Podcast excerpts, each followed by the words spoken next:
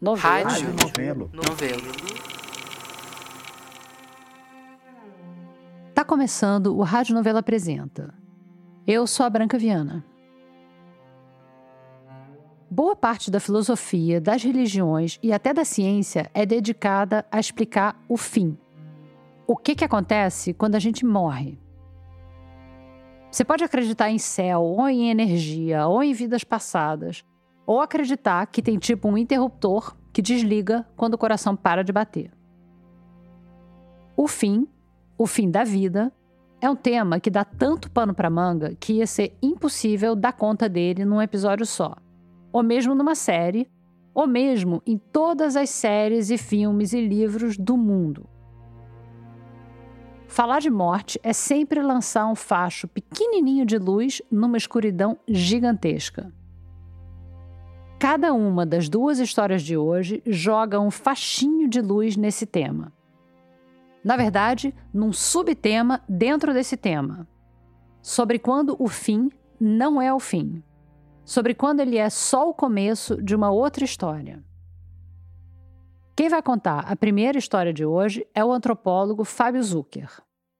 E a história dele começa com um corpo. O corpo está deitado numa rede, enfeitado com penas, numa casinha de palha no meio da floresta. Não tem ninguém por perto, nenhum sinal de violência, mas o corpo está ali. Numa história de detetive, o mistério seria tentar descobrir quem matou e como, quem deixou o corpo daquele jeito. Essa não é uma história de detetive, nem uma história de morte matada.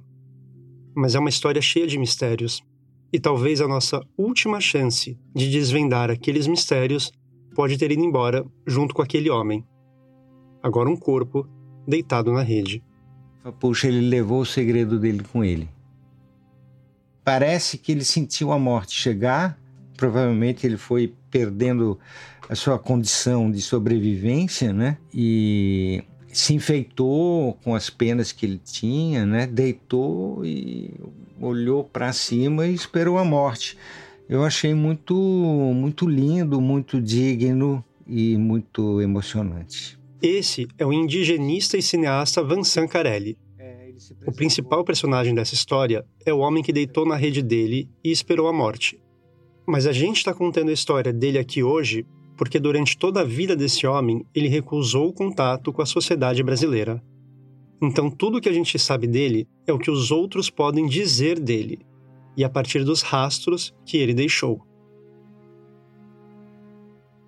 Tem algumas pessoas que conviveram, na medida do possível, com ele, que conviveram à distância. E uma delas é o Vansan. Eu conheci os índios muito cedo, com 16 anos, e muito rapidamente resolvi que faria dessa companhia com os índios a minha vida. O Vansan é conhecido por muitas coisas. Ele passou pela FUNAI, a Fundação Nacional dos Povos Indígenas, trabalhou em várias ONGs socioambientais e fundou mais algumas. Mas talvez o mais marcante da carreira dele seja um projeto que começou nos anos 80.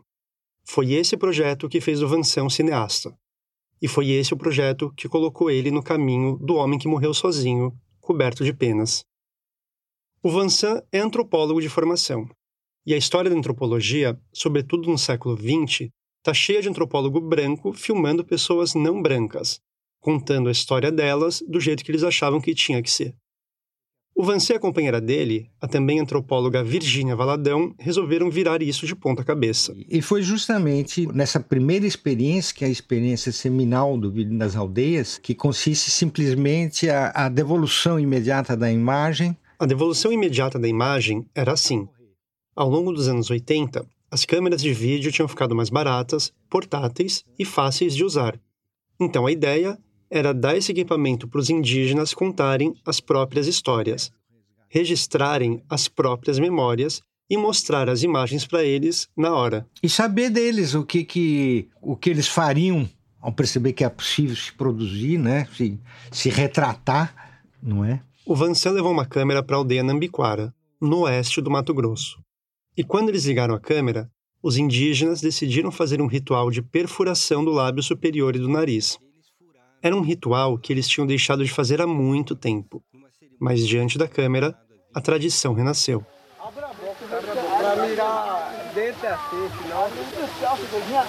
Esse primeiro experimento deu origem ao projeto que acabou ficando conhecido como Vídeo nas Aldeias, formando cineastas indígenas em todo o Brasil. Hoje, são 80 coletivos de cinema indígena no país todo.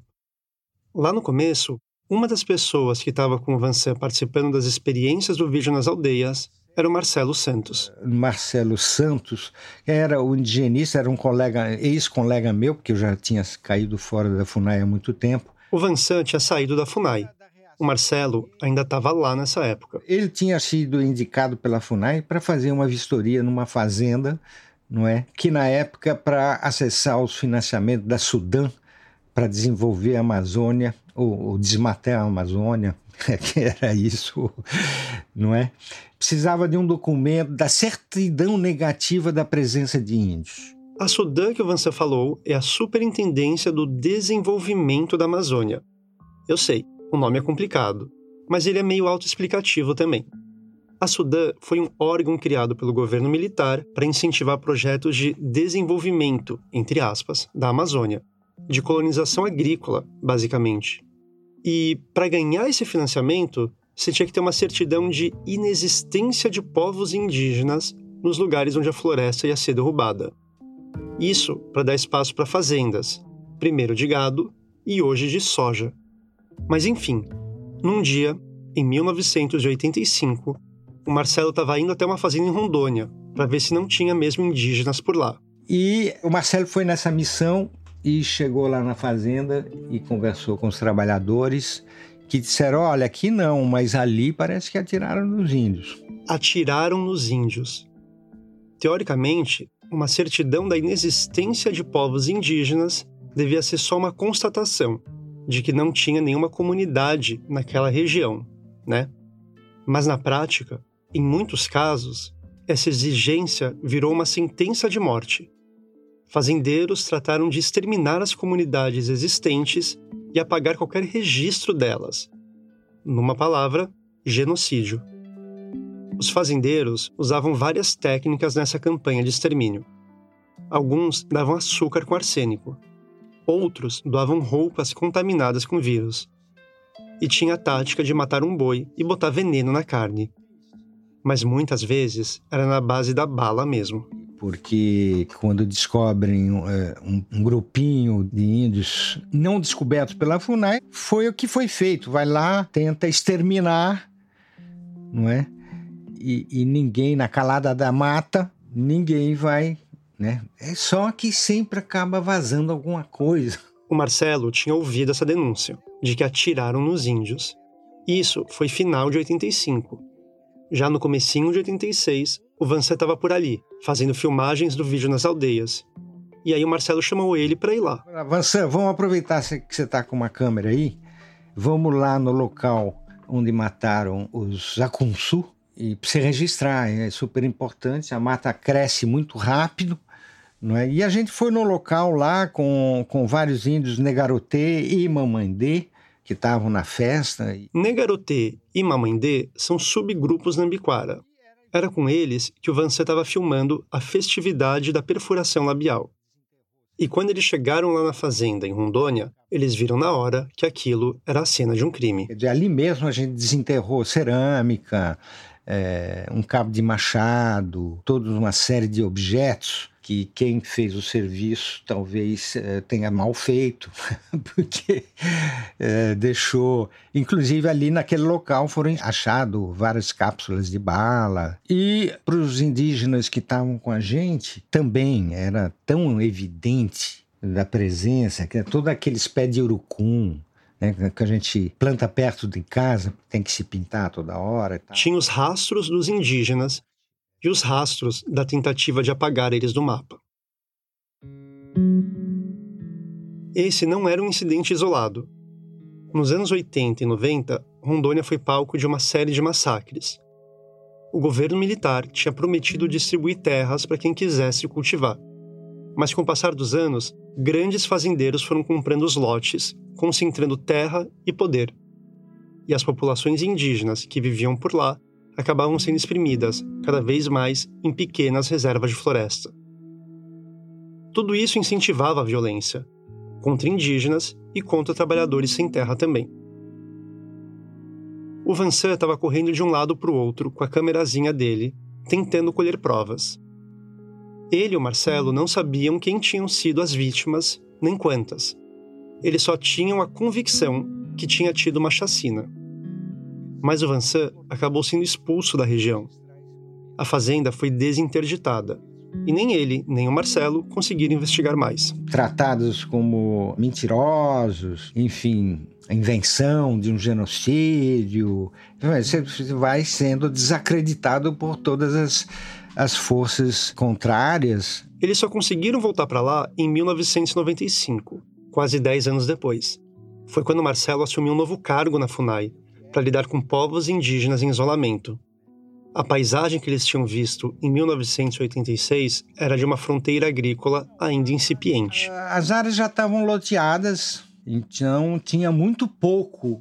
As fazendas já tinham sua sede, caminhos de acesso, né? Mas a abertura dos pastos ainda era muito pouco. E nove anos depois, tudo mudou, quer dizer, as fazendas foram abertas, né? houve um índice muito grande de desmatamento. Outra coisa que tinha mudado nesses anos era a tecnologia. Naquela época, em 86, 87, era muito difícil e era procurar uma, uma agulha no palheiro. Aquilo era uma uma mata gigante, não é? Já dez anos depois, tinha muita coisa desmatada e através das fotos satélites a gente podia ver onde estavam as bolinhas de mata, não é? E ler pequenos, pequenos desmatamentos e buscar. Pequenos desmatamentos que podiam ser roças indígenas. Esse era um jeito de tentar identificar comunidades vulneráveis mas tinha outro jeito também. Focar nas fazendas que tinham proibido a gente acessar. Proibiu é que tem coisa, não é? Então a gente focou, eh, o Marcelo focou nessas fazendas. Agora, com o respaldo da FUNAI, eles conseguiam abrir as porteiras das fazendas. Foi numa dessas idas que o Vansan e o Marcelo conseguiram finalmente fazer contato com o povo isolado, os indígenas Canoê do rio Omerê, tudo isso acabou indo parar num filme do Vansan. Um filme que ele levou 20 anos para fazer e que saiu em 2009. Chama Corumbiara. No filme, dá para ver o primeiro contato com os Canoê, as tentativas de comunicação, todo o trâmite para interditar uma parte da fazenda. Os Canoê do Rio Amerê eram um grupinho remanescente, mas eles não eram os remanescentes do ataque que o Marcelo tinha ouvido falar em 1985.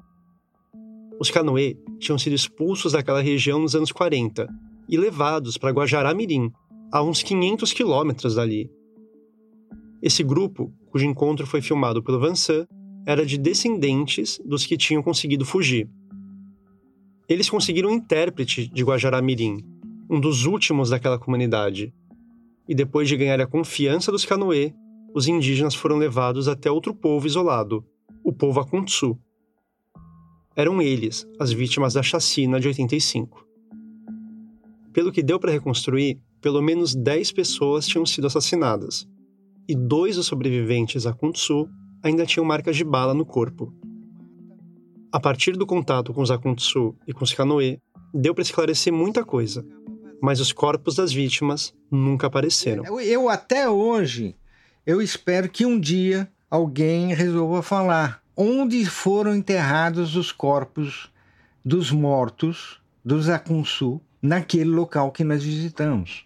Né? Tem a marca do trator de esteiro passando em cima dos barracos. Enfim, aquilo era uma ação genocida muito explícita e clara. Agora, os índios não foram, uh, os corpos não foram encontrados. O que foi feito desses corpos? Tem alguma testemunha? Isso não, é, ninguém faz sozinho não é? Não sei, até hoje eu tenho uma esperança que, que esses corpos vão aparecer.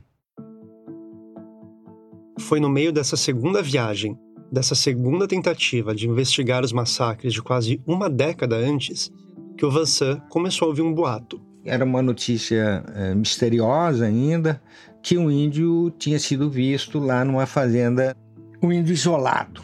Um peão de uma fazenda na região tinha encontrado uma cabana. A cabana estava abandonada e dentro tinha uma escavação retangular no chão, funda, sem nada dentro. Nos registros antropológicos não tinha nada sobre um povo que fizesse um buraco no chão da cabana. Não tinha nenhum precedente para nada assim. A equipe do Vansan sentiu que eles deviam estar perto de contatar mais um povo isolado. E, na falta de um nome, porque eles não tinham conseguido falar com esse grupo ainda, eles chamaram essa comunidade de Índios do Buraco. Mais tarde, olhando nas imagens do satélite, eles viram um buraco de outro tipo um buraco de desmatamento no meio da floresta, que não estava lá antes. O mais estranho é que esse pedaço na mata tinha sido derrubado durante a estação das chuvas, o que os fazendeiros não costumam fazer, porque a mata cresce muito rápido. E o que eles encontraram lá não foi uma casinha de palha, foi uma aldeia inteira que tinha sido destruída. Tinham queimado, derrubado as árvores e passado com um trator por cima das construções. Chegamos lá e aí descobrimos que era o, o local do índio do buraco. E tinha muitos buracos, inclusive de tamanho muito grande, não é? E o trator de esteira tinha arrasado tudo e tinha tentado tapar algum desses buracos. Era um local, evidentemente, de ocupação antiga, né? claramente. O Vansan não conseguia investigar muito no lugar, porque ficava dentro de uma propriedade uma propriedade chamada Fazenda Modelo. Então, ele ficou um tempo ali na cidadezinha mais próxima, assuntando a população local. É que chamada Chupinguaia, e descobri uma testemunha que tinha sido contratada, inclusive, para fazer um pé de fogo nesse lugar desmatado durante o inverno. E ela estava apavorada e contando que o, o Hércules Dallafine, dono da fazenda Modelo, não é? Tinha contratado um capanga para uh, atirar e botar o, o índio para correr. A testemunha era uma cozinheira de uma pensão local. Ela e o marido tinham sido chamados para roçar o pasto, mas depois de um tempo, um capanga da fazenda modelo pediu para eles queimarem o que tinha sobrado da aldeia. Foi assim, quando nós fomos lá, nós fomos para trabalhar para roçar pasto, que eu falei para o senhor. Aí depois, aí o homem chamou, depois de dias que nós estávamos trabalhando lá, que já tinham feito essa derrubada, Aí ele passou lá e chamou nós para o meu marido mandou ele para lá para fazer esse pé de fogo. Lá para ele, né? Nós foi sem saber de nada, né? E eu até fiquei com medo de ficar lá e vim embora para cá. E e que o homem que fez a derrubada foi o, o, o que atirou por cima dos índios, né? Os índios fugir de lá. Foi isso daí que aconteceu. Esse é um depoimento que o Vansan gravou com uma câmera oculta. Diz pelo jeito era tudo cabeludo, né? Índio brabo mesmo, índio nu. Pelo que a cozinheira tinha ouvido, os índios tinham sido expulsos a tiros. Ela achava que eles não tinham sido assassinados, só espantados. E que tinha um que aparecia de vez em quando. Quando ele vê o, o povo, ele corre. Diz que corre. Assim o homem que fez a derrubada diz. E para mim foi um dilema muito grande, porque eu consegui a confissão assim, com uma câmera oculta, né? E depois eu falei, é um pouco uma sentença de morte, né? Um, um trabalhador fazer uma denúncia. E ela estava como cozinheira da pensão onde eu estava hospedado. E o cara que tinha tirado nos índios, o tal do careca, né? Não cheguei a cruzar com ele, mas ele estava rondando lá e, e ameaçando ela já. Se você falar, certo, acabo contigo. Quando a cozinheira conversou com Vincent, ela já estava com medo. E aí, logo depois, ela e o marido fugiram. Sumiram, na calada da noite. E o Vincent então sentiu que ele podia usar as provas para pedir interdição daquele pedaço da fazenda. Só que essa interdição era provisória. Se os indigenistas não conseguissem alguma imagem de um dos indígenas isolados, a fazenda ia voltar a ser liberada. O índio só passará a existir legalmente se conseguirmos uma imagem dele. Índio que ninguém viu é boato. A gente começou a visitar um monte de, de barracos dele pela mata, não é? E provavelmente cada vez que um peão de madeira de madeireira encontrava, né, ele sumia e fazia. Nessas idas a campo, eles estavam chegando à conclusão de que só um homem tinha sobrevivido ao massacre. Uma equipe liderada pelo sertanista Altair Algayer e acolhendo pistas sobre esse homem a partir daquilo que ele deixava por ali. E a maior pista era que em toda a casinha que ele fazia tinha um buraco no chão. A gente elaborou várias hipóteses. Por que o buraco? Né? Agora, todas as casas são umas verdadeiras paliçadas. E uma, uma das vezes a gente viu que a, a rede ficava meio afundada no buraco. Isso é uma técnica de defesa muito conhecida, né? Quer dizer, você bota um negócio ali na rede e deita embaixo. E provavelmente o, o Borba Gato, se chegar, ele vai atirar na rede, né? E essa paliçada é, sem dúvida, é uma, uma defesa de, de tiros. É claro que esse sobrevivente estava na defensiva e os indigenistas lá, insistindo na tentativa de contato. Embora a gente tenha deixado muitos presentes, muitas ferramentas, mas durante muito tempo ele recusou, inclusive os presentes. A gente chegava dois meses depois, um belo facão, um negócio, coisas preciosas para ele né, sementes, ele deixava. Ele não triscava no negócio. Depois de muitas tentativas, um dia aconteceu. E, e nesse dia a gente topou com ele na mata e ele correu. É, era uma tocaia de caça, né, uma casinha que eles ficam escondidos e esperando a caça para flechar de dentro da tocaia. Ele o arco e flecha dele estavam dentro da tocaia. Então, quando ele, ele viu a gente chegar, ele correu para a tocaia e aí se viu cercado. Ligou. A gente é, é, era eu, Marcelo e Altair, da FUNAI, né? E estavam ali também a Tiramantu, Canoê, o Purá e o, Moró. Tinha três canoê porque a gente achou, como a gente não sabia que, que língua esse cara poderia falar, então a gente levou os canoê para dar uma fala lá, ver se eles é, entendiam, se ele entendia, se tinha alguma resposta. Mas eles ficaram bastante apavorados também, ficaram bastante à distância. Essa cena do documentário do Vansan é inesquecível. O grupo se aproxima da cabana, tentando comunicar que eles não querem fazer mal pro homem que tá ali. Não dá para ver ele ali dentro, só a ponta da flecha no meio das folhas. Olha lá a flecha dele lá dentro. E durante seis horas a gente ofereceu batata, milho, eh, facão, machado, tudo que pudesse é, agradar ele. Quando os indigenistas chegavam perto, oferecendo comida, ele nem se mexia.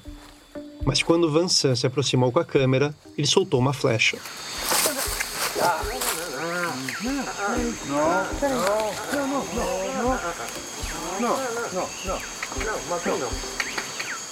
Por muito pouco, a flecha não encontrou o alvo. Ele estava completamente acuado ali.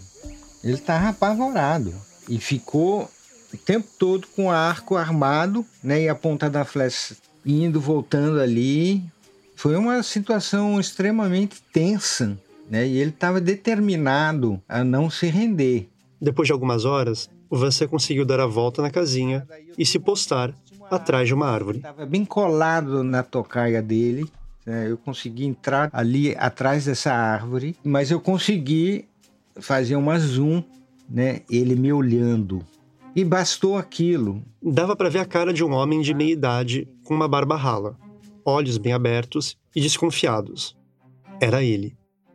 O Vancé se sentiu mal na hora de estar filmando um homem acuado, que claramente tinha sobrevivido a vários ataques. Para todos os efeitos, para ele, esse era só mais um ataque. Que a gente estava numa missão difícil, assim, pro coração, não é? Pelo sentimento, assim, de estar tá, é, forçando uma coisa, né? Quando um cara que vai saber por quantas esse cara já tinha passado, É, mas era necessário, porque senão não, não teria uma interdição diária e a vida dele estava em risco também. Então, reconhecer a existência dele também era garantir a sua sobrevivência ali. Agora que eles tinham conseguido fazer o registro, eles podiam deixar o homem em paz. Quer dizer, estava provado quem ele era, mas estava resolvida a questão. O índio do buraco existe, ele está lá. Você entende? Graças à imagem, aquela área de 2 mil hectares foi interditada em 1997. E isso garantia que aquele homem pudesse viver em paz na floresta dele, no sul de Rondônia. Eu acho que o primeiro impacto, com certeza, é esse visual, né? De, dessa cor contrastante de um laranja amarelado de um lado e um verde profundo do outro, assim, uma, uma divisão ali que você pode colocar um pé de cada lado, praticamente, né? Hoje em dia, quem consegue autorização para entrar naquela área reservada sente que está passando de um universo para o outro. De um lado, mata cerrada. Do outro, poeira. Tudo muda. Você sente a secura do ar, o calor do sol estalando de um lado e a umidade que eu sinto na pele, nos cabelos, no, na, na, respiração, né, nas vias aéreas, completamente diferente sem entrar pouquíssimos metros. Né? Essa é a Amanda Vila, que trabalha hoje na região sul de Rondônia. Sou Amanda Vila Pereira, sou antropóloga, trabalho com povos indígenas em isolamento, né, isolamento voluntário, não sei, isolados esse é um termo sempre em disputa, né? Já desde 2015. Venho desenvolvendo as pesquisas no estado de Rondônia e trabalho agora também como indigenista no Observatório dos Povos Isolados. Quando a gente fala assim, povos isolados, a primeira reação das pessoas é ou, ou desacreditar, né? Não, não é possível que hoje em dia ainda tem pessoas que nunca tiveram contato, ou no mesmo sentido, só que ao inverso, é, é, ter essa concepção de que são pessoas que vivem numa bolha, assim, né? Não tem a menor ideia do que existe no mundo de cidades, de carros, de, enfim, não sabem de nada, né? Estão presos ali na floresta. E a realidade, né, por assim dizer, é um, um meio do caminho, né? Esse meio do caminho é que esses povos optaram pelo isolamento eles escolheram não travar contato com a sociedade ao redor deles. E o motivo é geralmente algum trauma, alguma violência provocada pela colonização. Entendem que a, a, optam né, pela maneira de viver ali afastada das cidades, dos centros, onde ainda restam áreas de floresta. Essas populações vão se refugiando, acho que a gente pode usar essa palavra, né? se refugiando nesses locais, reinventando seus modos de viver. Um homem conhecido como Índio do Buraco foi um desses refugiados. E em algum momento, durante esses anos todos, ele ganhou outro nome: Tanaru. Tanaru não foi um nome que ele escolheu, mas era o nome de um rio que passava pela terra dele. E uma pessoa que nunca desistiu, né, da própria vida, que para mim é uma coisa muito impressionante. O Tanaru viveu durante décadas sozinho na floresta preservada. E em agosto de 2022, ele foi encontrado pelo Altair Algair da FUNAI, que desde aquelas primeiras imagens é a pessoa que mais conviveu, por assim dizer, com Tanaru. Tanaru estava numa das cabanas dele, deitado na rede, enfeitado com penas de arara. Ao que parece, o Tanaru teve uma boa morte. Mas assim que se soube da passagem dele, os fazendeiros interessados naquela área invadiram a terra indígena.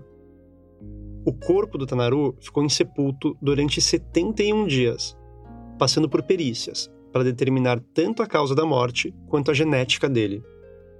E quando ele finalmente foi enterrado na floresta, na casa dele, o túmulo dele foi violado.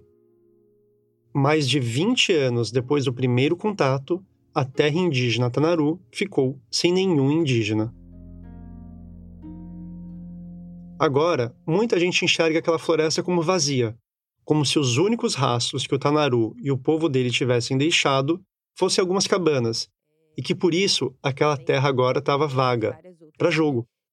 Mas não é bem assim. Por muito tempo assim se pensou que a grande parte da Amazônia ela fosse, na verdade, ocupada por uma floresta que é chamada de floresta virgem, intocada, né? Como se a floresta ela não tivesse cultura, cultura humana e cultura de outros animais. Então, essa é a Carolina Leves, uma ecóloga da Universidade Federal de Santa Catarina. Geralmente se pensa na Amazônia de dois pontos de vista, assim. Um deles é que a Amazônia é uma das grandes regiões preservadas de floresta extensa, como se fosse uma imensidão verde, cheia de água, cheia de biodiversidade. E a outra visão é que a Amazônia ela tem sido intensamente destruída por atividades econômicas que geram degradação né, na biodiversidade, como a mineração, como é, a pecuária extensiva. Eu chamei a Carolina para me ajudar a entender como sair desse contraponto. A ideia de que ou se tem uma floresta preservada e absolutamente sem gente, ou se tem uma floresta sendo derrubada como se a natureza fosse incompatível com a presença humana. E a gente vem detectando e mostrando isso que a floresta ela é uma floresta cultural, uma floresta domesticada. A gente está dizendo que essa floresta ela foi moldada por um longo processo de interação entre os povos que fazem parte dessa floresta, milhares de anos, povos indígenas, e a diversidade de todas as outras formas de vida. E que esse processo, principalmente quando a gente fala de processo de domesticação da floresta, esse processo ele acaba levando a uma alteração na composição, na forma que a floresta tem, e essa floresta ela passa a ser uma floresta mais segura e muitas vezes mais produtiva para as pessoas. Estudos de diversas áreas de conhecimento, da arqueologia à ecologia, têm mostrado que na floresta, as partes com ocupação humana há mais tempo tem uma diversidade maior de plantas. Então, o que a gente vê é que a gente detecta que essas florestas que estão cheias de alimento e remédio, elas estão localizadas muito próximas de sítios arqueológicos, então de antigas habitações dos povos indígenas. Isso nos indica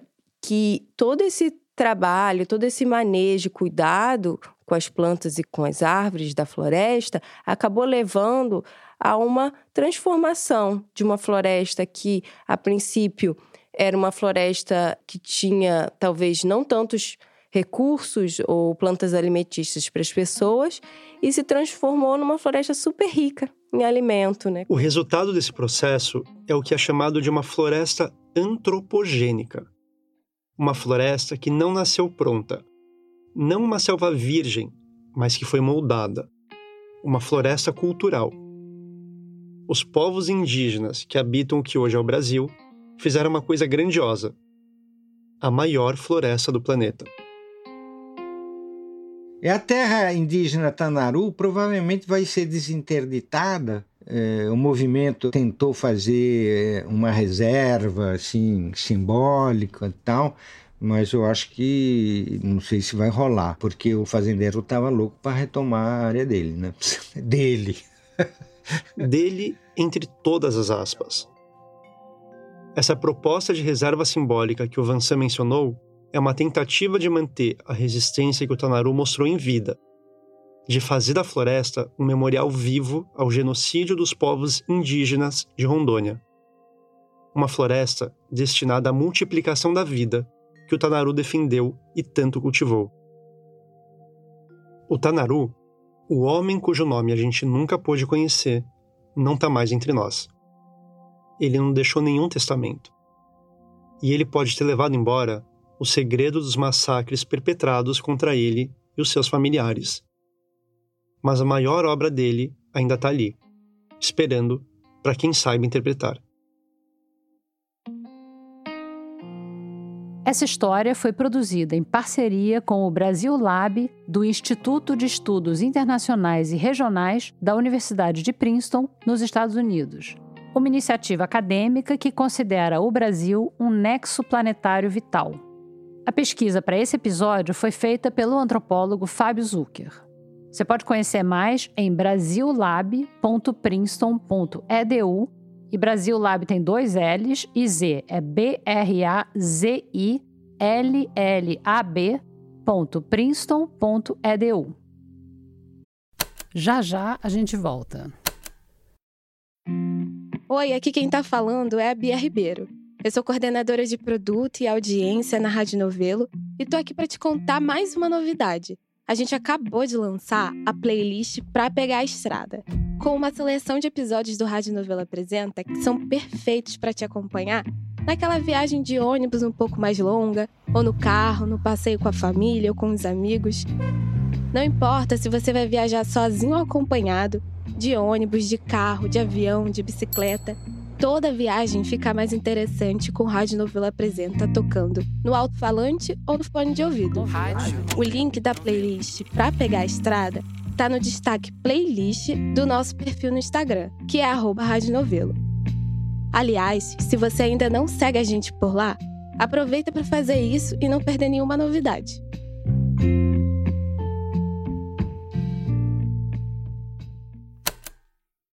Vem aí o novo podcast da revista Piauí.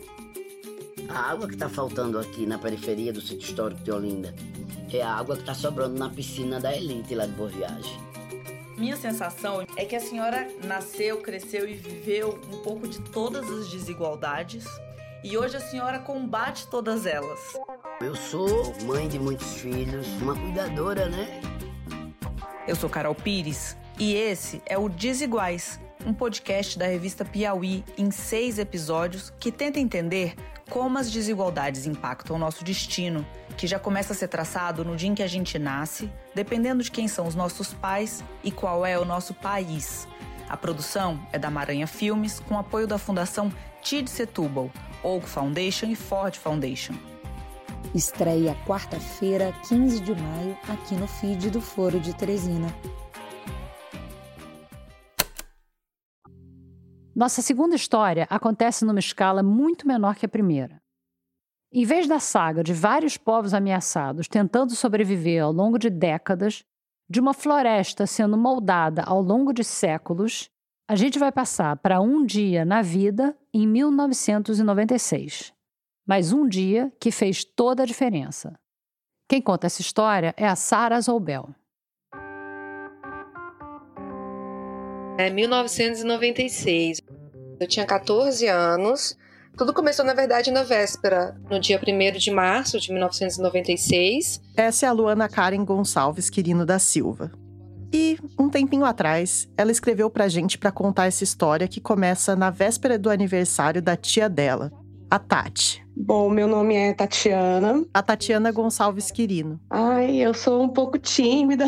Que também tinha 14 anos.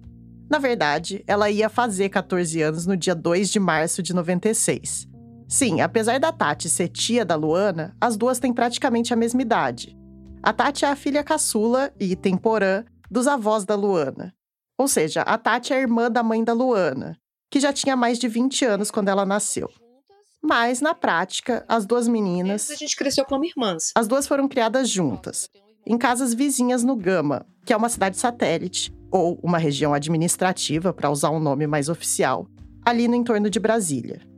O Gama foi um dos povoamentos criados na década de 60 para abrigar a população que migrou para lá durante a construção de Brasília. E o Davi, pai da Tati e avô da Luana, veio da Paraíba nessa época. Hoje em dia, a Luana é repórter da EBC, a empresa brasileira de comunicação, e a Tati é secretária parlamentar. As duas trabalham em Brasília, mas ainda moram lá no Gama. A Luana descreve a região da casa delas como uma roça até hoje. E lembra que foi só nos anos 90 que começou a chegar asfalto nas ruas de lá. Isso tudo para dizer que elas cresceram vivendo uma vida simples.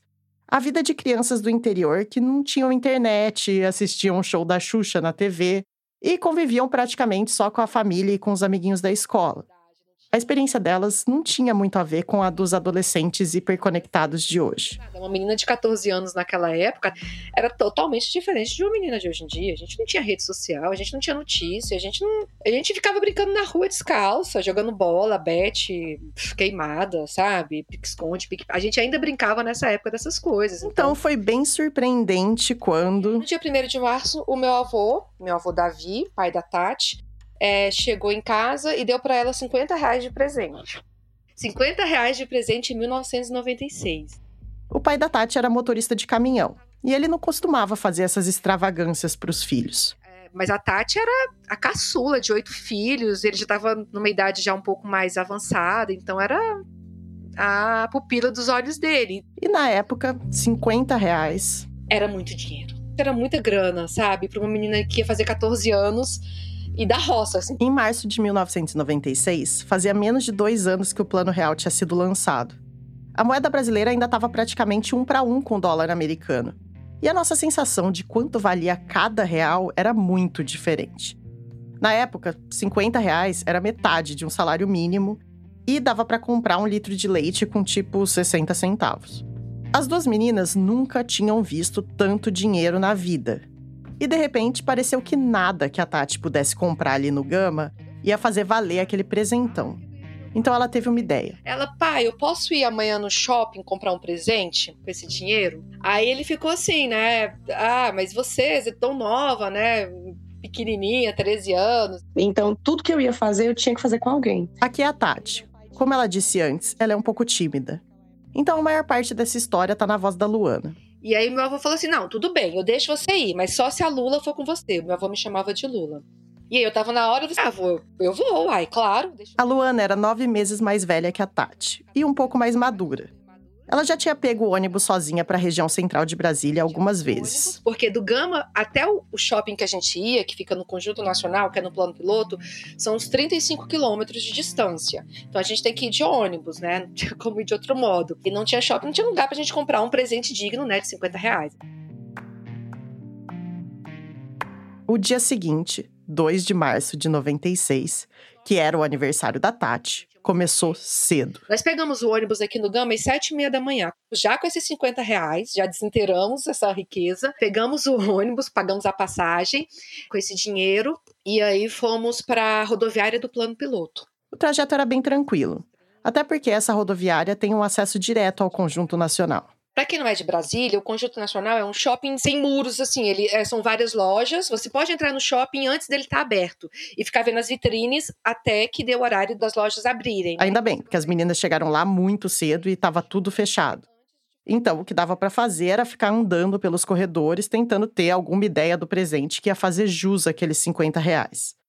Mas estava difícil escolher alguma coisa. Quando você ganha um dinheiro assim que você nunca ganhou na vida, você quer comprar tudo e ao mesmo tempo você não consegue comprar nada. Porque você quer um monte de coisas e fica indeciso, né, do que comprar. Elas andaram e andaram, o shopping finalmente abriu e nada. E aí a gente entrou em uma loja, em outra, mas nada. É incrível, nada agradável, assim, nada enchia os olhos. E é engraçado que a gente sempre foi muito simples, né? A gente é família pobre e tudo, então, é, de repente, uma bolsa, um sapato, uma blusa poderia encher os nossos olhos, mas parecia que não era aquilo, né? Nada parecia especial ao ponto de justificar gastar aquele monte de dinheiro. Aí de repente passa uma garota, umas duas, três garotas, com uma faixa escrita Mamonas Assassinas. Isso já era umas dez e meia da manhã. Mamonas Assassinas. A Tati era fã. Os Mamonas Assassinas, a banda favorita da Tati.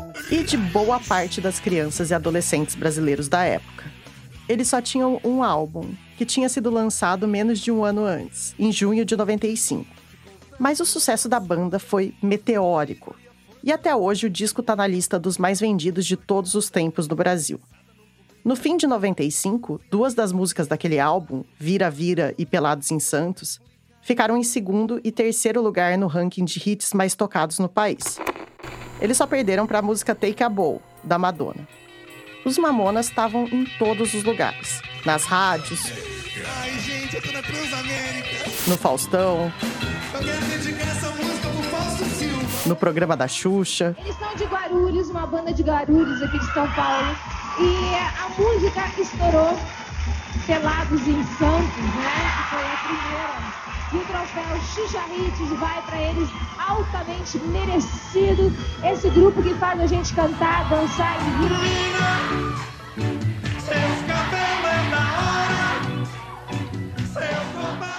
Os Mamonas Assassinas eram uma banda de rock cômico. Mas na real, eles navegavam por vários gêneros musicais, do forró ao heavy metal.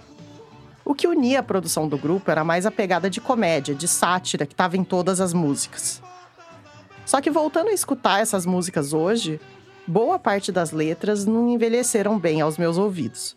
Tem piada homofóbica, tem piada classista, racista, de nordestino.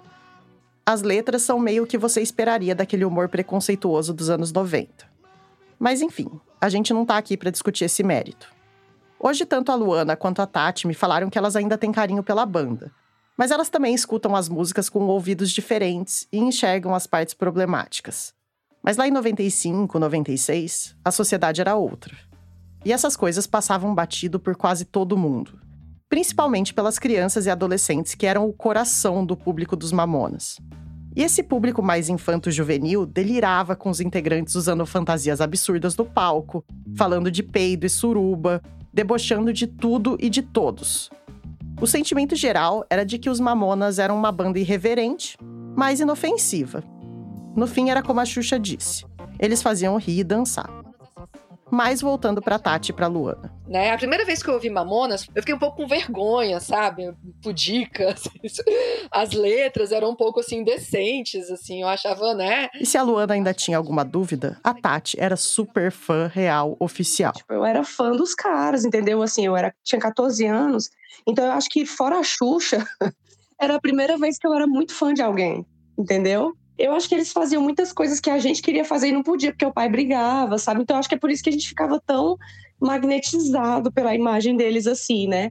Então, quando elas viram aquelas garotas no shopping com a faixa dos mamonas na cabeça, a Tati. Eu já fiquei assim, eu, ah, onde será que elas compraram? Vamos ver, de repente eu compro. Elas tiveram que parar e perguntar: Moça, onde é que você conseguiu essa, essa faixa que você tá usando? Aí lá, lá no estádio, vai ter show deles hoje aqui em Brasília. A gente foi lá, tem um monte de ambulante vendendo coisas dos Mamonas. Comprar uma bandana e quem sabe até uma camiseta dos Mamonas já parecia um presente muito superior a qualquer coisa que elas tinham visto no shopping. Bom, do Conjunto Nacional até o estádio Mané Garrincha, onde ia ser o show, dá uns dois quilômetros. As meninas foram andando até lá. Chegando lá, tinha uma fila de pessoas comprando ingressos, muita gente vendendo camiseta, faixa do Mamonas Assassinas. Eu me lembro do riso da Tati, assim, da alegria dela. Ah, é isso, é isso que eu tava procurando, é isso que eu quero Mas tinha uma coisa que ia ser ainda mais especial. E aí a gente, tá, tipo, curiosidade, vamos ver quanto é que é o ingresso do show? Assim, só por curiosidade, porque a gente não imaginava que daria para comprar, assim, né? E também não poderia, né? Tipo, imagina, a gente não ia nunca pra esse show, né? Tudo muito, muito assim, sem cabimento para duas meninas assim, roceiras, né? E aí a gente foi lá e, salvo engano, era 20 reais cada ingresso. 20 reais cada. Então, para comprar dois ingressos, 40 reais. E até aquele ponto, elas só tinham gastado uns trocados nas passagens de ônibus e numa coxinha com refresco, que as duas ainda dividiram. Então o show ainda cabia no orçamento. Aí eu já olhei assim pra Luana com aqueles olhinhos brilhantes, né? Aí eu falei, cara, e se a gente fosse no show? A Tati ficou eufórica. Ela tinha encontrado o presente ideal. E nada além daquele show ia fazer valer os 50 reais. Só que tinha um probleminha. Elas nunca tinham feito nada assim na vida. A gente era muito presa assim em casa, sabe? A gente brincava no máximo aqui na rua e quando a gente conseguia dar uma escapada, porque eu principalmente meus pais não deixavam mesmo eu sair de casa. Só de ter conseguido ir no shopping já tinha sido uma vitória. A ideia de ir num show desacompanhadas no meio de uma multidão de estranhos nunca tinha passado nem perto da cabeça delas até aquele momento. Eu sei que, eu deve ter, que deve ter passado na minha cabeça que eles não iam deixar, mas eu ia tentar conseguir de toda forma, né? Minha única chance era tentar. As chances não eram nada boas. E elas calcularam o seguinte: se elas voltassem para casa para tentar pedir permissão, negociar algum acordo, provavelmente a coisa ia acabar ali mesmo. Iam barrar aquela ideia em casa, não iam deixar elas voltarem para Brasília. Então o jeito era tentar convencer os pais pelo telefone. Tinha um orelhão no shopping, e enquanto elas caminhavam de volta, elas iam matutando o que iam dizer. E elas só iam ter uma chance. Gente, antes de ligar pro meu avô, a gente pensou tudo. Como vai fazer? Qual é a barreira que ele vai colocar? O que que a gente vai. Como é que a gente vai conseguir dobrar isso, entendeu? E eu já pensei logo no meu tio Fábio. O Fábio era irmão da Tati e devia ter uns 18 anos na época. Se o Fábio concordasse em ir com elas, quem sabe isso seria o suficiente para convencer os pais da Tati, que eram mais difíceis. E a Luana achava que se a coisa passasse pelo crivo deles, a mãe dela também ia deixar.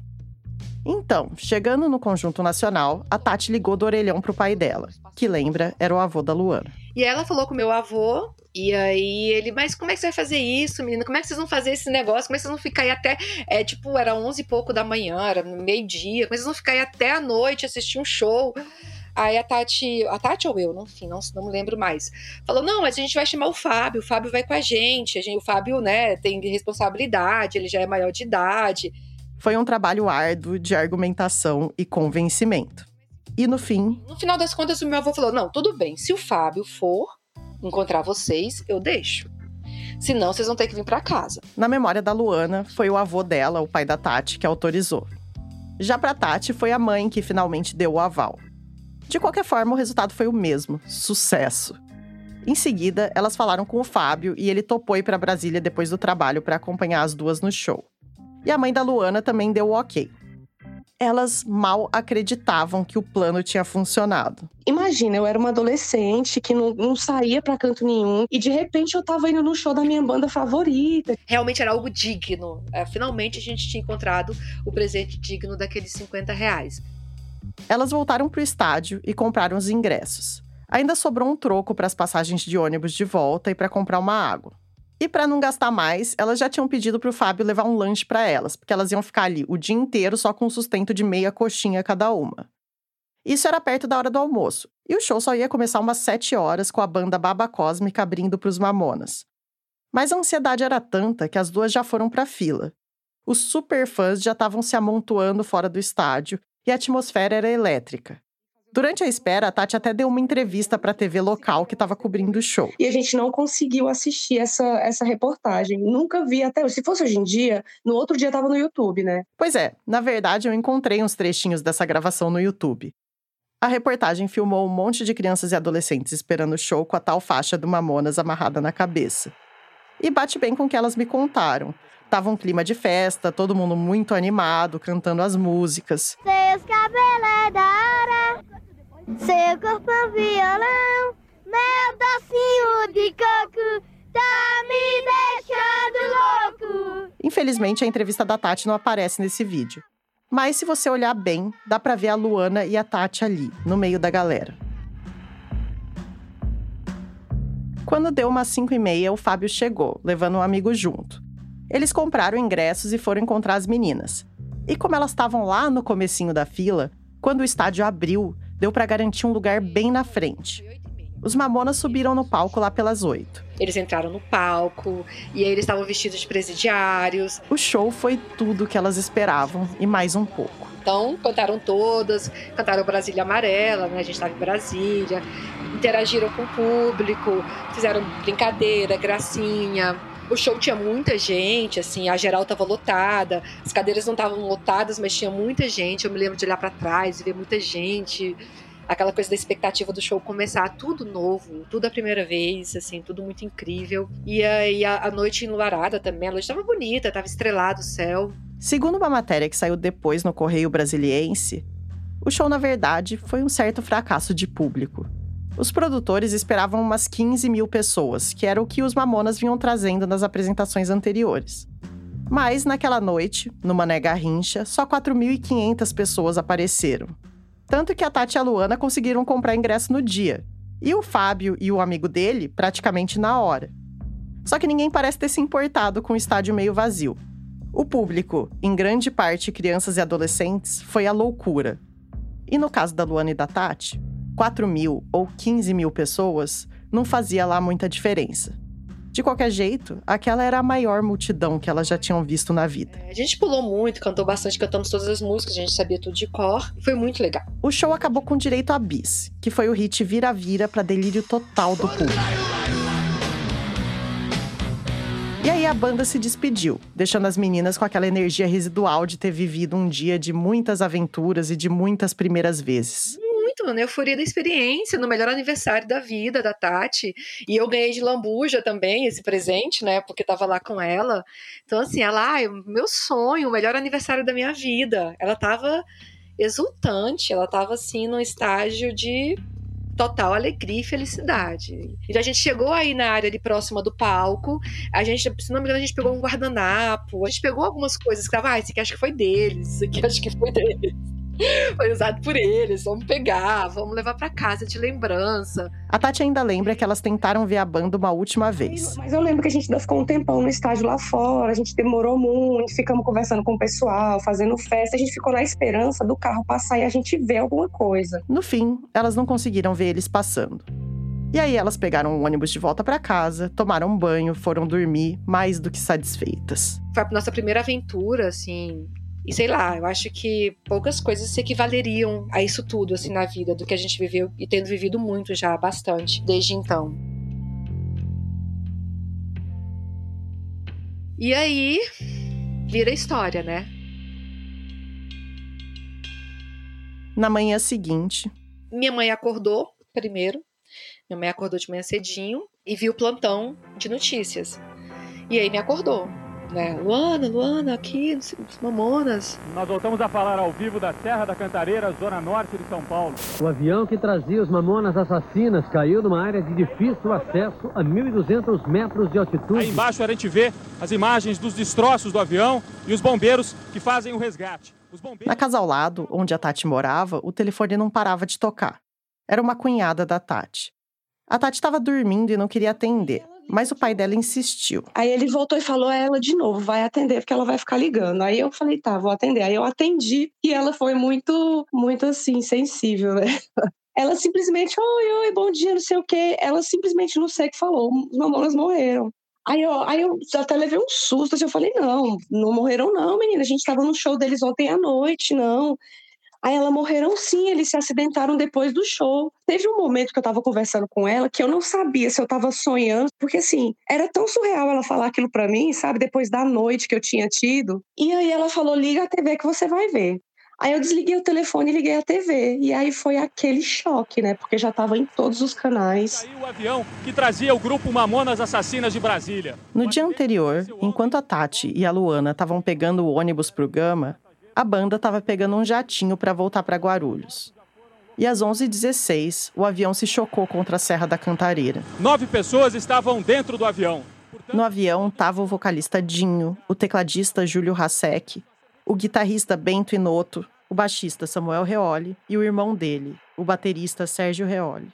E também o segurança Sérgio Saturnino, o road Isaac Souto, o piloto Jorge Luiz Martini e o copiloto Alberto Taqueda. Nenhum deles sobreviveu. Parentes e amigos do grupo Mamonas Assassinas também estão aqui no local, numa outra clareira que fica a alguns metros. Nós voltamos a qualquer momento com mais informações. Lá no Gama, a Luana correu para a casa da Tati. Eu me lembro dos gritos da Tati até hoje. Ela gritou, ela gritou assim, ela desesperadamente, assim, como se tivesse perdido uma pessoa. Não, não é possível. Como assim? A gente teve que controlar ela, a gente teve que acalmar ela, porque ela ficou muito nervosa. Todos nós ficamos muito nervosos, mas ela, ela sempre expôs muito, sabe? Ela sempre colocou muito para fora e nesse momento não foi diferente. Foi o nosso primeiro contato com a morte. Então, como é que pode pessoas jovens com sucesso morrerem? Isso pra gente era inaceitável. A gente tinha perdido nosso bisavô com 90 e poucos anos. Assim, ok, é normal, né? Assim, uma pessoa idosa morrer. Agora, pessoas novas morrerem no auge do sucesso, pra gente era uma coisa que não era possível acontecer. Era algo impossível, era algo assim inexplicável. Então a Tati mergulhou num luto, num luto de verdade, assim, de só vestir preto. A Tati mergulhou num luto, misturado com obsessão. Foi um choque realmente muito grande para mim. Eu fiquei muito abalada. Todo mundo me ligou, me dando os pesos. Parecia que eu era parente dele, sabe? Mas assim, depois que eles morreram, meu quarto ficou. Não dava nem pra você enxergar a parede. Eu preguei, eu era assim, sabe? Aquela fã maluca. Depois do acidente, os Mamonas Assassinas viraram o centro da vida da Tati. Ela colecionava tudo que ela pudesse achar da banda: roupa, CD, objetos e bugigangas variadas, gravações, revistas. Na família, todo mundo sabia do caso e quando alguém encontrava algum item dos Mamonas, dava pra Tati. Na escola, as meninas ganharam uma certa atenção por terem ido ao último show. E a Tati e as amigas até tentaram organizar um fã-clube oficial. A Luana lembra que elas escreveram cartas de pesar para as namoradas dos integrantes falecidos. E a Tati conta que ela chegou a falar no telefone com uma delas, numa espécie de linha de atendimento aos fãs.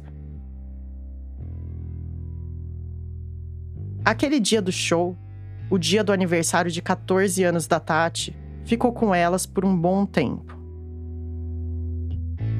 Eu acho que foi o melhor presente e depois foi o pior, assim, na verdade. Porque talvez se a gente não tivesse vivido o show, a experiência pós-morte não teria sido tão traumática.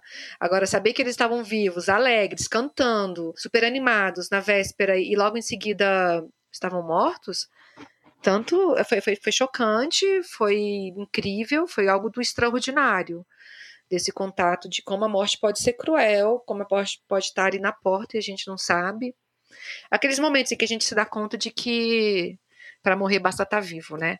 Só que a gente acha que não atinge a gente, ainda mais quando você é adolescente, né? Nem quem a gente ama, porque a gente se sente ali invencível, ainda mais depois de uma aventura dessa. Você... Com o tempo, as meninas foram crescendo e o choque e a obsessão foram se diluindo. Isso. Mas. Acabou a inocência. Eu não lembro do momento exato em que eu perdi minha inocência de criança. Em que eu cruzei algum véu imaginário entre o mundo infantil e a adolescência e comecei a ter um vislumbre do que é a vida adulta. Eu não lembro de quando eu conheci a liberdade que é fazer o meu próprio caminho no mundo, e também não sei quando eu percebi as consequências e os medos de viver como gente grande. Que isso aconteceu, aconteceu. Mas foi um processo gradual, uma trilha que eu fui caminhando devagarinho, através de anos. E aí, quando eu me vi, eu já estava do outro lado. Já a Tati e a Luana viveram tudo isso em pouco mais de 24 horas. Elas foram da euforia da primeira aventura à angústia da morte. Elas descobriram nelas mesmas uma independência eletrizante, um outro jeito de existir no mundo. E, logo depois, elas descobriram que ninguém está acima da dor, da morte, do inesperado.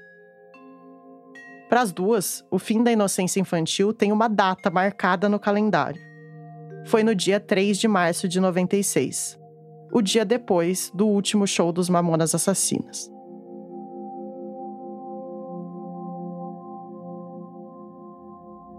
Essa foi a Sara Zoubel, produtora sênior da Rádio Novelo.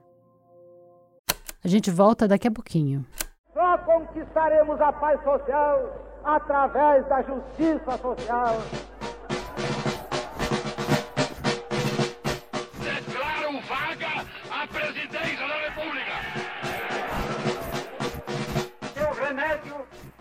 malefícios da extrema esquerda não será o nascimento de uma direita reacionária. Politiquês, podcast de política do Nexo, leva ao ar a partir de 8 de maio de 2024, quarta-feira, uma adaptação da série Dia a Dia do Golpe, a partir de textos publicados por Mariana Vick, que resgatam como o Brasil virou uma ditadura militar. Em cinco episódios, você vai acompanhar a sequência de fatos ocorridos em datas-chave de 1964, do discurso de Jango na Central do Brasil à posse de Castelo Branco, primeiro general-presidente de um regime autocrático que duraria 21 anos. Convido você para essa viagem ao passado, tão necessária para que nunca mais o país tenha que passar por aqueles anos de chumbo. Toda quarta-feira em seu tocador favorito, pelo feed do Politiquês. Porque sim, o Politiquês está de volta.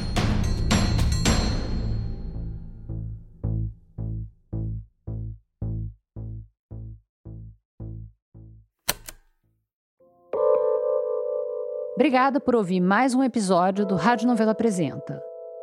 Você que escuta a gente até os créditos já sabe, mas toda semana a gente deixa algum material extra no site relacionado às histórias da semana porque sempre dá vontade de cavucar mais um pouco e sempre tem coisa que não cabe no episódio. Essa semana tem sugestões de leitura sugeridas pelo Fábio Zucker sobre o Tanaru e sobre florestas antropogênicas e também mais detalhes sobre o último show dos Mamonas Assassinas. E para quem está ouvindo o episódio fresquinho, assim que ele está indo ao ar, pela próxima semana, até o dia 9 de novembro, Dá para assistir ao filme do Vincent Carelli, Corumbiara, de graça no Vimeo. E para quem chegar depois, dá para alugar por lá. A gente vai deixar todas as coordenadas na página do episódio no site. Quando você estiver no nosso site, aproveita para assinar a newsletter do Rádio Novela Apresenta, que chega toda semana junto com o episódio e traz uma dica cultural de alguém da equipe. E se você quiser mandar uma sugestão de história pra gente, vai lá numa seção do site onde diz envie uma pauta, que está explicado direitinho como fazer. O Rádio Novelo Apresenta é um original da Rádio Novelo. A gente tem o apoio da Open Society Foundations. Tem episódio novo toda quinta-feira. A direção criativa é da Paulo Scarpim e da Flora Thomson Devô, e a produção executiva é do Guilherme Alpendre. A gerência executiva é da Marcela Casaca e a gerência de produto é da Juliana Jäger. Nossos produtores sênior são o Vitor Hugo Brandalize, a Evelyn Argenta, a Bia Guimarães e a Sara Zoubel. As produtoras da nossa equipe são a Bárbara Rubira, a Natália Silva e a Júlia Matos. A checagem desse episódio foi feita pela Luísa Silvestrini. Nesse episódio, a gente usou música original de Luna França e também da Blue Dot. A mixagem é do Pipoca Sound. O desenvolvimento de produto e audiência é feito pela Bia Ribeiro. O Gilberto Porcidônio é o responsável pelo conteúdo e engajamento das nossas redes sociais. O design das nossas peças é do Matheus Coutinho. Obrigada e até a semana que vem.